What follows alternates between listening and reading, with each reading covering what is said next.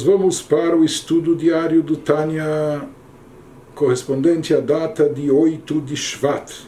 Nós estamos na metade do capítulo 21, quando nós estávamos explicando a diferença da fala da criatura humana em relação à metáfora que a Torá utiliza, a fala do Criador. Então, nós falamos que assim como a fala do Criador nunca se torna algo próprio, nunca se torna algo fora, fora dele, nunca tem uma existência própria, sempre está inclusa dentro do Criador. Exatamente como no ser humano, a própria fala também está dentro dele antes dela começar a se manifestar. Ou seja, antes de surgir até a sua origem de letras e palavras no pensamento, que vão, vão possibilitar depois a, as letras e palavras faladas, mas antes disso, quando a ideia se encontra ainda somente na mente da pessoa, ou quando se encontra no seu sentimento, aquilo não tem letras, não tem palavras. Aquilo já existe um potencial de letras e palavras que vão surgir eventualmente, mas naquele estágio é, aquilo é, está tão, é algo tão delicado, é um potencial latente, etc., que nem começou ainda a se manifestar, portanto, essas letras que ainda não surgiram estão completamente unificadas com a pessoa e completamente anuladas diante dela. Isso que ele nos diz, dado que o eh, precursor psíquico das letras do pensamento e da fala ainda não assumiu forma evidente de linguagem, mantendo-se como mero sentimento ou capricho.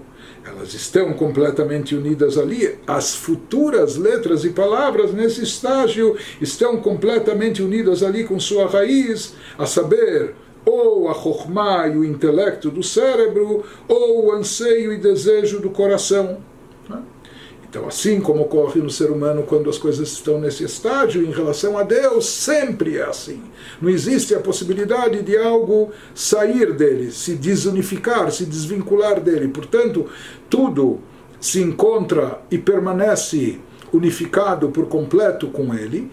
E uma vez que está unificado, integrado com Deus, está completamente anulado a sua essência.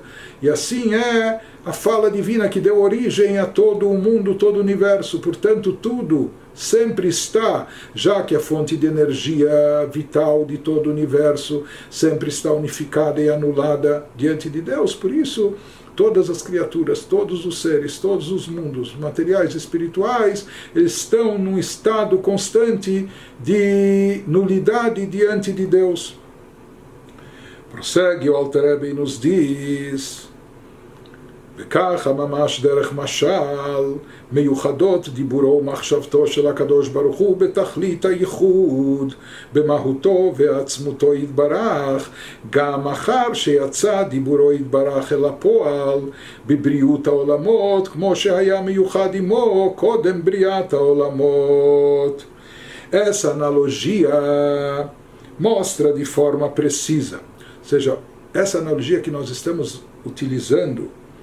das palavras como se encontram na criatura humana antes sequer delas começarem a ser pensadas.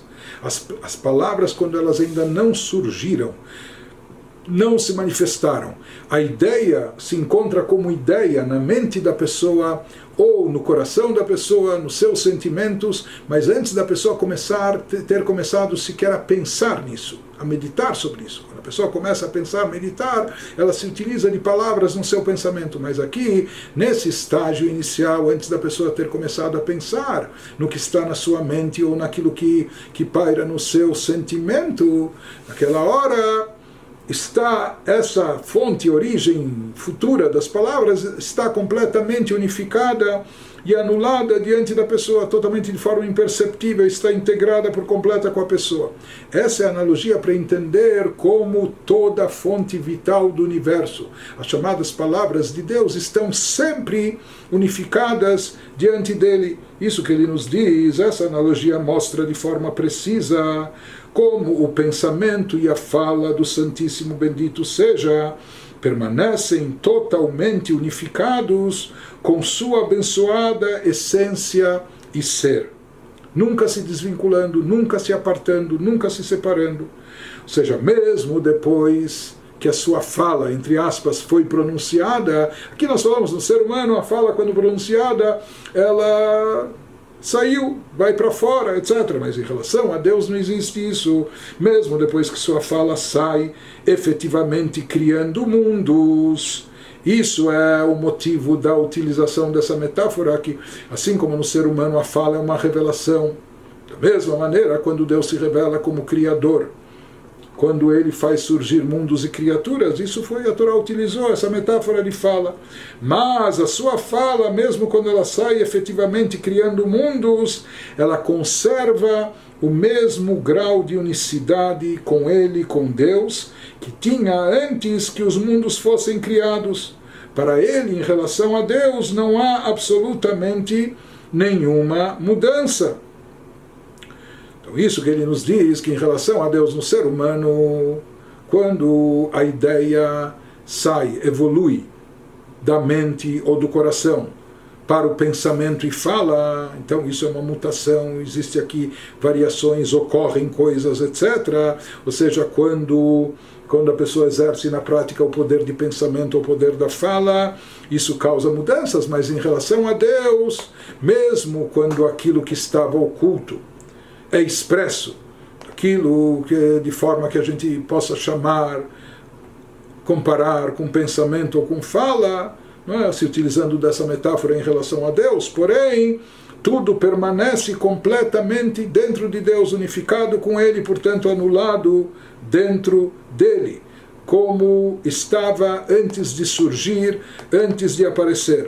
ואין שום שינוי כלל לפניו יתברך, אלא כל הברואים המקבלים חיותם מבחינת דיבורו יתברך, בבחינת יציאתו כבר אל הפועל בבריאת העולמות. Ou seja, ele nos diz em relação a Deus, o que ele quer nos dizer, que toda a criação não implica em nenhuma variação, nenhuma mudança em relação a Deus, em relação ao Criador infinito e ilimitado.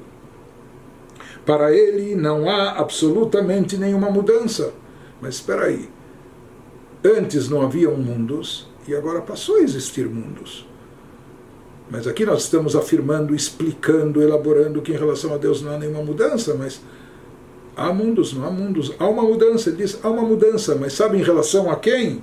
Somente na perspectiva das criaturas que recebem sua força vital da fala de Deus. Em relação a nós, criaturas, ocorreu realmente ocorreu um processo de exteriorização com a criação dos mundos ou seja, assim como a fala é uma revelação daquilo que estava oculto, aqui também algo se revelou e deu origem ao surgimento do universo e todas as criaturas. Então, algo foi exteriorizado, mas algo foi exteriorizado apenas na nossa perspectiva, na visão nossa como criaturas.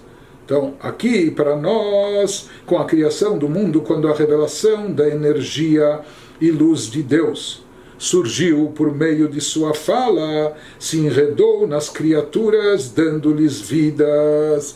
Então, para nós, criaturas, na nossa visão, na nossa perspectiva, é claro que há uma, há uma mudança, uma variação uh, enorme. Não? Antes não havia mundos, depois os mundos foram criados. Antes eu não existia, agora eu, pelo menos, imagino ou sinto que eu existo, etc. E assim por diante. Então, isso que ele está nos explicando, que essa variação causada pela criação do mundo em relação ao nada que havia antes, é apenas em relação à perspectiva das criaturas, apenas em relação a nós. Então, em relação a Deus, de fato não há nenhuma variação, não há nenhuma mudança, mesmo quando a sua fala foi pronunciada, por assim dizer, fala é revelação, mesmo quando ele revelou todo esse potencial de que criativo, dando origem ao Gênesis, a criação. Toda a variação, a mudança é apenas em relação às criaturas.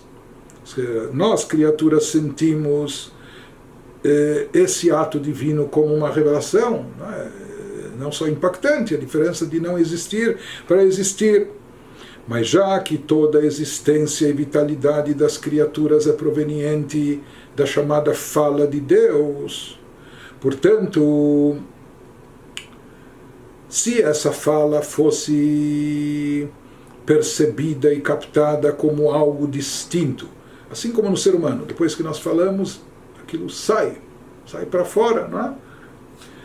Se em relação a Deus também fosse assim, ou seja, algo que depois de pronunciado, falado, se desvincula a Deus, por assim dizer, Deus criou o mundo, ele deu o pontapé inicial, mas depois o mundo já funciona com uma certa autonomia, ele já é algo à parte, algo distinto de Deus, já um pouco mais independente, depende, mas eh, talvez não a tal ponto, etc. Então ele nos fala, eh, não haveria aqui essa sensação por parte das criaturas. Por que, que nós, criaturas, sentimos que às vezes nós somos autônomos, nós somos independentes? Por que, que algumas criaturas podem ignorar a existência de Deus, ou Deus como Criador, como regente do universo, como provedor de vida delas mesmas? Então ele nos fala que isso que nós nos sentimos um pouco autônomos, independentes, etc. Ele vai nos explicar por que isso acontece, justamente pelo fato de nós sentirmos que essa fala divina, fala divina entre aspas, que é a fonte de energia vital para todo o universo, todas as criaturas, nós, como por assim dizer, imaginamos, sentimos ou percebemos como se isso fosse algo distinto. Ou seja, isso se expressa em várias, eh, vários aspectos da nossa vida. Uma pessoa diz, tudo bem, ele acredita em Deus, mas ao mesmo tempo, no fundo, no íntimo, ele está achando que tudo depende de si próprio. Não é? Por quê? Porque essa fala de Deus, essa revelação divina, que é a fonte de energia, de existência do mundo e de existência de cada um de nós, nós vamos ver o que, que acontece. Se ela está sempre vinculada ao Criador, se ela está sempre unificada com o Criador e anulada dentro dele, então, se essa é a fonte da nossa vitalidade e energia, por que, que nós, criaturas, não sentimos isso também? Por que, que nós não sentimos e percebemos o quanto nós não só somos dependentes de Deus, não somos autônomos, não somos independentes, portanto não podemos e não devemos ser nem prepotentes, não temos nenhuma autossuficiência. Se essa palavra divina, se a fonte da nossa energia está anulada diante de Deus, então nós também estamos por completo nulificados diante dele. Mas por que, que nós não sentimos isso? Por que, que nós não percebemos isso? Por que, que nós achamos eh, e consideramos as coisas diferentes? É? Então, isso que ele vai nos explicar agora se essa fala divina, se a fonte de energia está sempre unificada com Deus, isso deveria se refletir em todas as criaturas.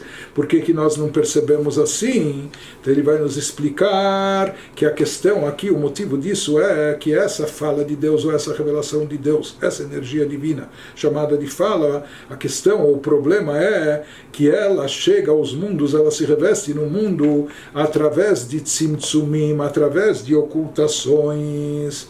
E isso é que dá a nós essa sensação distinta e nós somos capazes de ignorar a nossa própria fonte e origem. Então ele nos fala, Shemitlabesh Bahem. essa fonte de energia divina שמתלבש בהם להחיותם על ידי השתלשלות מעילה לעלול וירידת המדרגות בצמצומים רבים ושונים עד שיוכלו הברואים לקבל חיותם והתהוותם ממנו ולא יתבטלו במציאות. Nos diz essa perspectiva das criaturas, que nós achamos que existe o Criador, mas existem também as criaturas como algo à parte, algo distinto, algo separado, um pouco independente, autônomo, etc.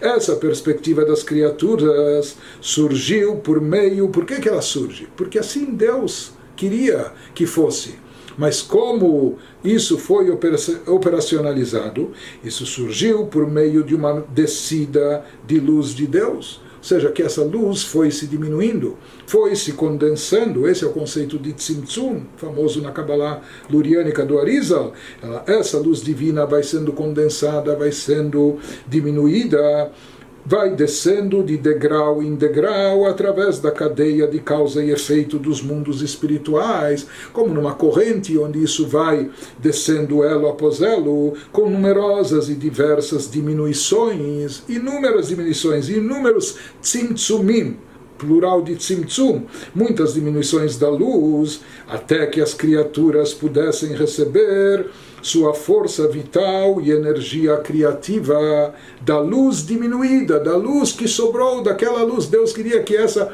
essa fonte de vitalidade nossa viesse justamente da luz, do foco de luz que sobrou, da luz diminuída, sem que sua identidade e consciência separadas fossem anuladas.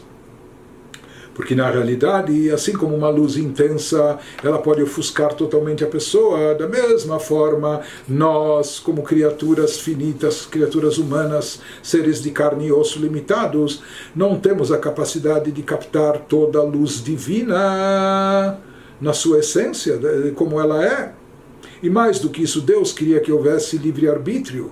Se essa luz divina estivesse em evidência, nós, como criaturas, não estaríamos, a gente se anularia completamente. De fato, existem alguns anjos que eles ardem em fogo, ou seja, eles próprios se desintegram, eles captam tanto a luz divina que eles se anulam por completo, se desintegrando. Os serafim, serafins, como eles se, se queimam a si próprios, se anulando diante de Deus. Mas não era o que Deus queria e desejava da criatura humana. Deus queria que houvesse um livre-arbítrio. Para possibilitar esse livre-arbítrio, não deveria haver uma luz divina intensa de forma evidente, porque senão obrigatoriamente nós seríamos eh, estaríamos sempre sendo conduzidos ou manipulados só para o lado do bem, o lado positivo, divino e espiritual. Na verdade, Deus queria criar esse cenário como ele é, para que possibilitasse o livre-arbítrio. Então era necessário, por assim dizer, ocultar essa luz divina, até para dar para nós essa sensação de autonomia, de independência, de autossuficiência, etc. E para isso houveram todos esses tzimtzumim, todas essas contrições, essas diminuições, essas condensações, inúmeras condensações da luz divina. Alter Rebbe nos diz וכל הצמצומים הם בחינת הסתר פנים. להסתיר ולהעלים האור והחיות הנמשך מדיבורו יתברך שלא יתגלה בבחינת גילוי רב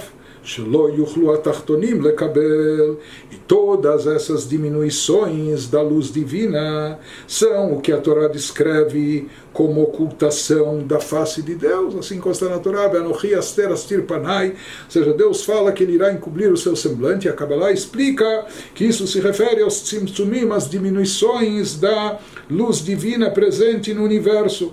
Processo de ocultar e encobrir a luz e energia vital que vem da fala de Deus, para que não se revele excessivamente porque se essa luz divina fosse revelada, se nós percebêssemos, se todas as criaturas percebessem que a sua própria origem, que é a chamada fala de Deus, ela está completamente integrada dentro de Deus, unificada com Ele, então nós sentiríamos, estaríamos completamente, não só percebendo a nossa dependência, a nossa falta de autonomia, etc., mas nós estaríamos nos anulando, nulificando por completo, não só percebendo nossa insignificância, mas a gente se anularia literalmente literalmente, totalmente diante de Deus. Mas não era esse o objetivo, objetivo divino, o propósito divino na criação, na missão do ser humano e das outras criaturas. Por isso Deus fez, escolheu fazer as coisas dessa forma, encobrir toda essa luz, que houvessem os chamados tzimtzumim, esses encobrimentos, essas ocultações para que essa luz divina não se fizesse presente de forma excessiva para na visão das criaturas, pelo menos em relação às criaturas, de modo que os mundos criados inferiores não possam contê-la, fazendo-os perder o senso de consciência independente. Porque se a gente captasse toda essa luz, a gente perderia a nossa consciência da nossa individualidade, a gente se anularia por completo diante de Deus. Mas Deus queria que nós tivéssemos, pelo menos na nossa percepção, essa consciência. Ele nos diz, já que é assim, esse é o caminho que Deus escolheu, de certa forma, essa é a regra do jogo. ולכן גם כן נדמה להם אור וחיות הדיבור של מקום ברוך הוא, המלובש בהם כאילו דבר מובדל ממהותו ועצמותו יתברך, רק שנמשך ממנו יתברך כמו דיבור האדם מנפשו. Por isso, parece aos seres criados, a nós, que a luz e força vital da fala de Deus, que está enredada neles, parece aos nossos olhos que é algo separado de sua abençoada essência Yamago. Nós até acreditamos, houve um Criador, há um Criador, Deus criou, e Deus é, ele observa tudo, supervisiona o mundo, mas às vezes a gente imagina que estamos um pouco desvinculados, somos um pouco autônomos, independentes, etc. Nos esquecemos um pouco dele, ou queremos, por assim dizer, agir por conta própria. Não é? Então ele nos diz às vezes a pessoa imagina, já que assim isso é fruto desse tzimtzum, é algo separado da sua uh, abençoada essência yamago, para os seres criados, é como se essa luz e força vital houvesse sido extraída dele, como a fala humana que se separa da pessoa. Seja, a gente imagina que, como no caso do ser humano a fala sai para fora, aqui também se imagina tudo Deus falou, Ele é o Criador, Ele deu origem a tudo, mas no momento que Ele falou, criou o mundo, isso já está fora. Não que está fora do seu domínio, fora do seu controle, mas por assim dizer, tem uma vida própria, tem uma existência própria. Não é tão insignificante, pode de certa forma se virar sozinho ou o que for. É? Então todo esse equívoco, todo, toda essa margem de erro é derivada desses tzimtzumim, ou seja, que a gente imagina que essa metáfora da fala de Deus, se colocada ao pé da, da letra, como a gente falou, que é diferente em relação a Deus, mas às vezes isso leva a pessoa ao equívoco de imaginar que assim como no ser humano, quando ele fala, aquilo está fora dele, Deus também criou o mundo e a partir de então o mundo é algo, por assim dizer, independente dele. Talvez ele não interfere, talvez ele não, não age ou não rege, etc.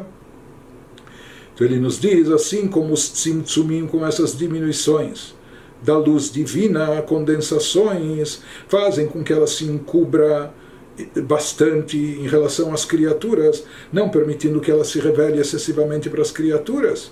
Da mesma forma, é isso que provoca essa sensação, essa percepção nossa nas criaturas, imaginando que nós somos algo à parte de Deus, com uma vida, existência própria. Acreditamos em Deus, sabemos que Ele é fonte de energia, mas. Então ele nos diz: tudo isso é em função do tzimtzum, desses encobrimentos, dessas ocultações que encobrem sobre a luz divina.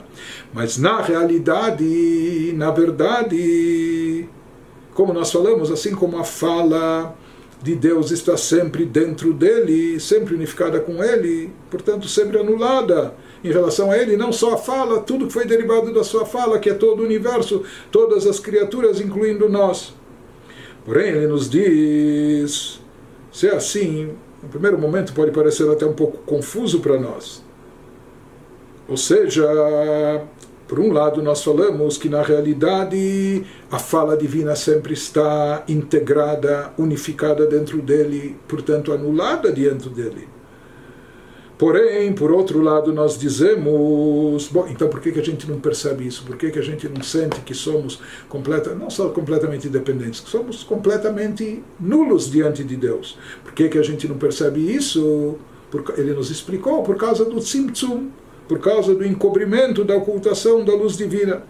Então, a partir disso, aparentemente, vem uma conclusão ou vem um questionamento.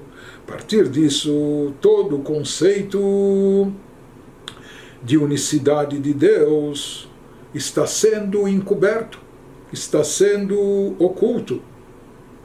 Que isso que nós falamos, que o conceito real de unicidade de Deus não é apenas que Deus é um e não há outros deuses, outras divindades, mas unicidade de Deus significa que Deus é a única existência real e absoluta.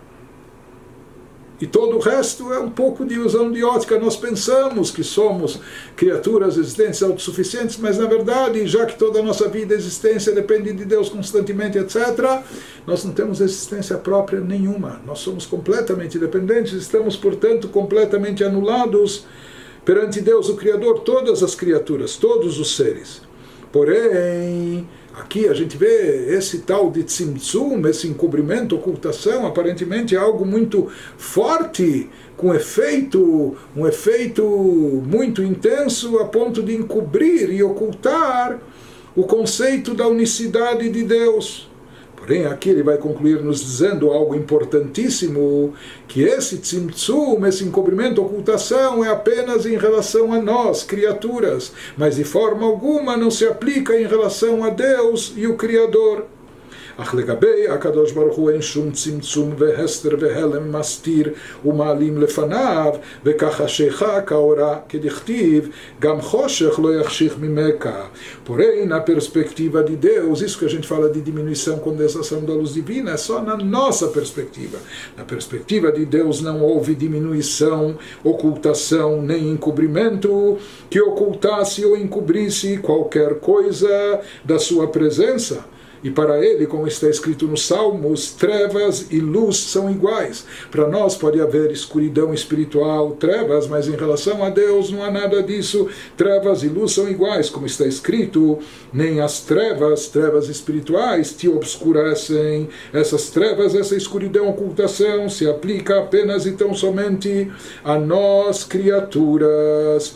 Ou seja, o tzimtzum, o encobrimento, não, não modifica nada na realidade, na pura realidade em relação a Deus. É? Ou seja, que a fala divina continua integrada dentro dele. A vitalidade divina que dá existência às criaturas e o universo continua plenamente integrada dentro de, do Criador, unificada com ele anulado dele, dentro dele. Apenas, ou seja, ele nos diz aqui algo mais. Em relação a Deus, não há qualquer encobrimento. O efeito do tzimtzum, da ocultação, é apenas em relação a nós, em relação às criaturas. Mas esse conceito de toda a força vital, portanto, todo o universo estar unificado com Deus, em relação a Deus, é absoluto, é o que existe. E ele nos explica por que, que os tzimtzumim, por que, que os encobrimentos não ocultam nada em relação a Deus. Mishum she'ena tzimtzum ve'alevushim davar nifrad mimenu yitbarach chaz ve'shalom ela כי עדן קמצא דלבושי מיני יובי, כמו שכתוב, כי הוויה הוא אלוקים, וכמו שנתבהר במקום אחר. ולכן קמי כל החשי כלא חש, קולה כלא חשיב ממש. Ele conclui nos dizendo, pois as diminuições e filtros não são algo separado dele de Deus, porque não é algo externo que vem e encobre sobre ele. Não, Deus mesmo que está provocando essa ocultação. Portanto, é apenas em relação aos outros. Deus nos livre, não, algo, não é algo separado dele, sim, são como caracol cuja vestimenta, a concha que o esconde, é parte do seu corpo. Assim também, esse encobrimento de Deus, a criatura de Deus também, é uma atuação do próprio Deus, do próprio Criador. Por isso, nada encobre sobre ele, como está escrito, porque Deus avai é Deus, Deus é Deus, que avai é o Elohim. Mas aqui, na terminologia ou na nomenclatura eh, divina cabalística, o nome Havaia que se refere à essência de Deus, se fala que Deus é Elohim, Elohim é Deus. Elohim é o nome de Deus que significa Gvurá, severidade e rigor, que é a origem do Tzimtzum, do encobrimento. O nome Elohim é aquilo que tem o valor numérico de natureza Hateva. E muitas pessoas dizem, isso é obra divina, é a natureza. A natureza, na verdade, é encobrimento da luz divina. O nome Elohim é o nome de onde se origina a ocultação, a condensação da luz divina, mas aqui ele nos diz, o versículo bíblico diz, Avai Elohim. Elohim é divindade, portanto não é algo externo que vem e oculta e encobre e tem poder de encobrir sobre, sobre aquilo que está sendo encoberto. Não, esse poder é um poder divino de encobrimento, portanto está unificado com Deus. O encobrimento é só para nós, criaturas, a ocultação é só para nós, conforme explicado em outro lugar. Por isso, em sua presença, essa conclusão, diante de Deus, tudo é considerado zero literalmente. Por quê? Porque todo encobrimento, toda ocultação, isso que nos faz sentir independentes, etc., é apenas em relação a nós. Podemos exemplificar como na Hassidut se explica um mestre que quer transmitir uma ideia profunda para alunos. E ele se utiliza de um exemplo é? Ele conta uma parábola, um exemplo. Enquanto ele está contando o exemplo, os alunos querem entender a história, a parábola, eles não sabem ainda o que está por trás disso. Então, naquela hora, o exemplo está ocultando e encobrindo a ideia que o mestre quer transmitir. Mas para quem está encobrindo? Apenas para os alunos e discípulos aquilo encobre. Na, na hora do, do, de relatar o exemplo, eles nem imaginam qual é a ideia por trás disso. Mas em relação ao professor e mestre, que foi ele que elaborou, que inventou, que criou o exemplo, exemplo, a, a, parábola, é claro que em relação a ele, nada disso oculta e encobre. Assim também se exemplifica que o conceito de tzimtzum, de ocultação, encobrimento da luz divina, é algo que se aplica apenas e tão somente para as criaturas, dando para nós essa sensação de autonomia, de autossuficiência, que eh, explicamos qual era o objetivo divino em relação a isso, mas para Deus, de forma alguma, não existe nenhuma ocultação, nenhum encobrimento, e toda a fala divina, ou seja, toda a energia divina que dá vitalidade e existência ao mundo e universo, sempre está unificada dentro dele, fazendo que todos os universos, com todos os seus seres, estejam sempre permanentemente e constantemente eh, anulados, nulificados diante de Deus.